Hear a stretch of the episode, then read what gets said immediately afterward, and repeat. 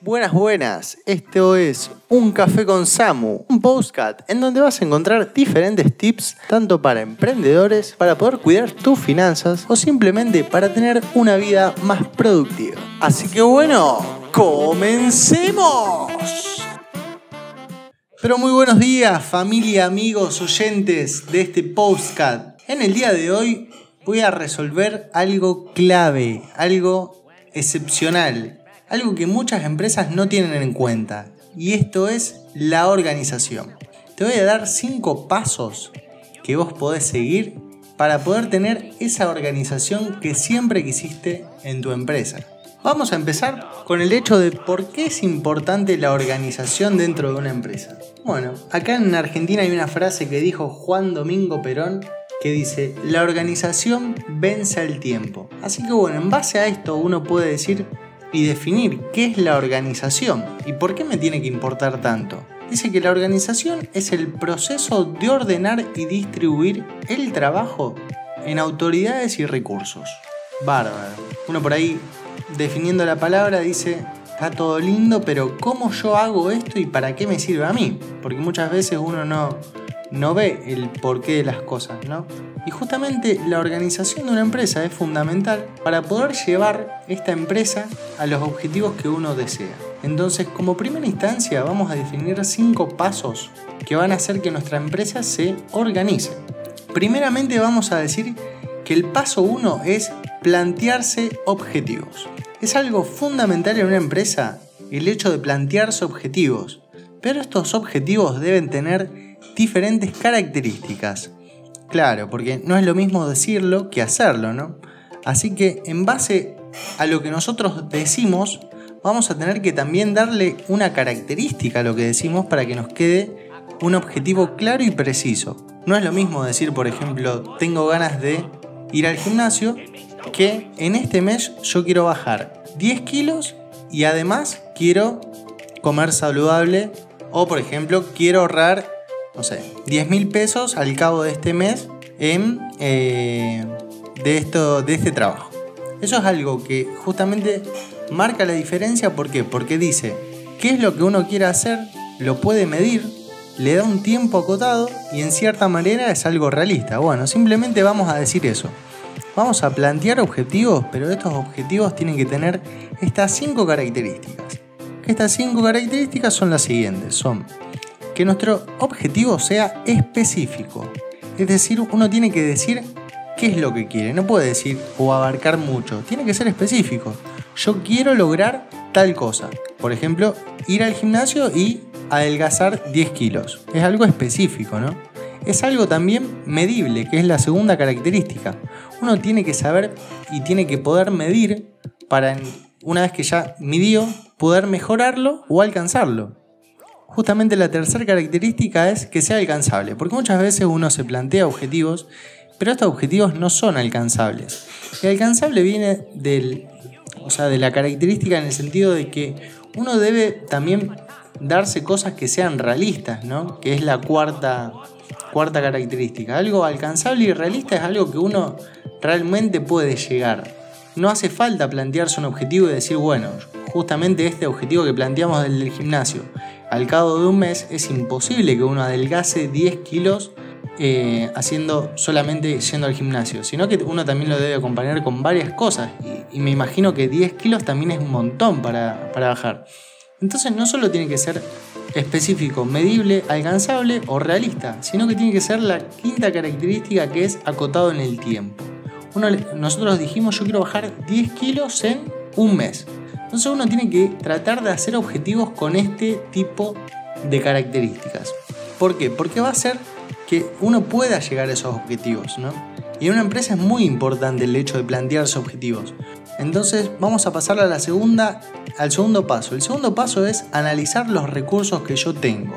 Bueno, es algo que también en una empresa por ahí es medio complejo, porque muchas veces eh, uno no puede cuantificar la cantidad de recursos que tiene. Bueno, puede decir yo tengo dos, tres personas que están trabajando, hay tanto dinero disponible, pero hay muchas veces que hay cosas que son, que son intangibles. Así que bueno, uno tiene que sentarse y definir la cantidad de recursos que tiene. Recursos llamamos a tanto financiero como del personal, como la capacidad, todo enumerarlo, ¿no? Para decir, bueno, yo tengo esto. ¿Y para qué nos va a servir? Para poder pasar al tercer paso. El tercer paso dice que debemos listar las actividades que se deben hacer en una empresa. Ajá, acá te quiero ver, porque el hecho de listar las actividades dentro de una empresa no es una tarea sencilla. Uno va un día a la empresa o a nuestra empresa o a la empresa que quiera y el hecho de listar las tareas es casi infinito. Vos decís, bueno, mira Samu, no sé, eh, yo entro a la empresa y tengo que hacer llamados, tengo que mandar mensajes, tengo que responder cosas, tengo que hacer...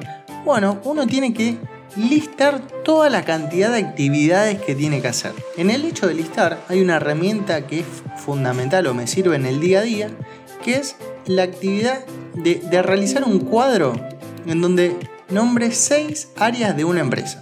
Esto lo, propuso Henry Fayol en lo que era la gestión de los recursos dentro de, de su libro, ¿no? Y lo que nos dicen estas seis áreas son lo siguiente. Dice que una empresa tiene seis áreas clave, seis áreas que sí o sí debe tener, que es la administración, la parte comercial, la parte técnica, la parte contable, la parte financiera y la sexta que es la parte de la seguridad. Bueno, justamente esto yo lo voy a nombrar muy muy por arriba, pero cuando hagamos otro podcast voy a entrar en detalle de qué es cada área y cómo sé yo qué es o qué actividad pertenece a cada una. Pero en primera manera uno debe tratar de listar todas las actividades que se deben hacer y tratar de ordenarlas en este cuadro que estábamos diciendo de Henry Fayol. Vamos a pasar al cuarto paso, así no se hace extenso este postcard. El cuarto paso dice que es el hecho de dividir estas actividades. Una persona no puede hacer todo en una empresa, es imposible.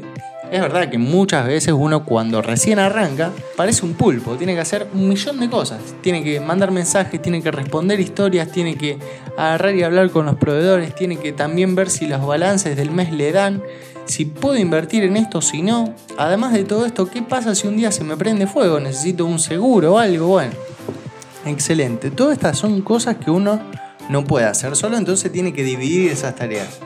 Claro, acaba el hecho de que uno también tiene que saber que el hecho de dividir estas tareas es también yo se lo estoy asignando a personas, ¿no? Y el hecho de trabajar con personas no es fácil, no es fácil el hecho de trabajar con personas. ¿Por qué? Porque muchas veces uno piensa que las personas saben hacer las cosas como las hace uno y no es así. Entonces justamente esta, esta quinta actividad, este quinto paso, disculpen, es el hecho de desarrollar un equipo. Entonces el desarrollo de un equipo es algo que por ahí muchos eh, les cuesta, porque dicen, no, mejor lo hago yo que a mí me sale bien. Bueno, pero si, si, si uno quisiera hacer todo, uno no podría crecer, porque el hecho de crecer involucra también el, el hecho de delegar o el desarrollar un equipo. Nadie dice que el que responde mensaje es más o menos que el que está, no sé, atendiendo un local o el que está al, mando de la contabilidad o la parte financiera. Así que simplemente uno debe también desarrollar ese equipo y tratar de que el equipo tienen todo para el mismo lado. Sí, esto es algo que la verdad que no saben lo, que me, lo, complicado que es, porque decirlo es algo, pero hacerlo en ejecución es otra cosa totalmente distinta, ¿no? Pero yo creo que una vez que uno desarrolla un equipo, eh, el equipo muchas veces hasta lo sorprende a uno mismo, porque el equipo tiene otras ideas. a mí me encanta hablar con las personas y tratar de, bajo una misma idea, ver diferentes puntos de vista, ya sea el, de mis amigos, el de mi familia, el de mis socios, el de mis mismos eh, ayudantes o equipos o miembros de la empresa. Así que eso también me da una perspectiva que por ahí yo no estaba viendo. Siempre pongo sobre una mesa un mate o lo que tenga y digo, miren, estamos viendo el mismo mate de diferentes ángulos de vista y cada uno está viendo algo distinto. Entonces, el hecho también de el aporte de otra persona o el equipo es muy importante en una empresa. Una frase muy reconocida dice que trabajar en equipo divide el trabajo y multiplica los resultados. Wow, parece, parece extraordinaria, ¿no? Parece que trabajando en equipo uno va a poder llegar a, a cosas extraordinarias. Y es así. Pero bueno, simplemente uno también tiene que tener la disciplina de desarrollar ese equipo. Que bueno, en otro podcast también hablaré de cómo, cómo lidiar esto de, de trabajar en equipo. Así que bueno, para repasar, los cinco pasos de hoy son plantearse objetivos, analizar los recursos, hacer una lista de las actividades que se realizan en la empresa, poder dividir estas actividades y desarrollar un equipo. No se olviden que la organización vence al tiempo. Desde ya, muchas gracias por su tiempo y un saludo grande.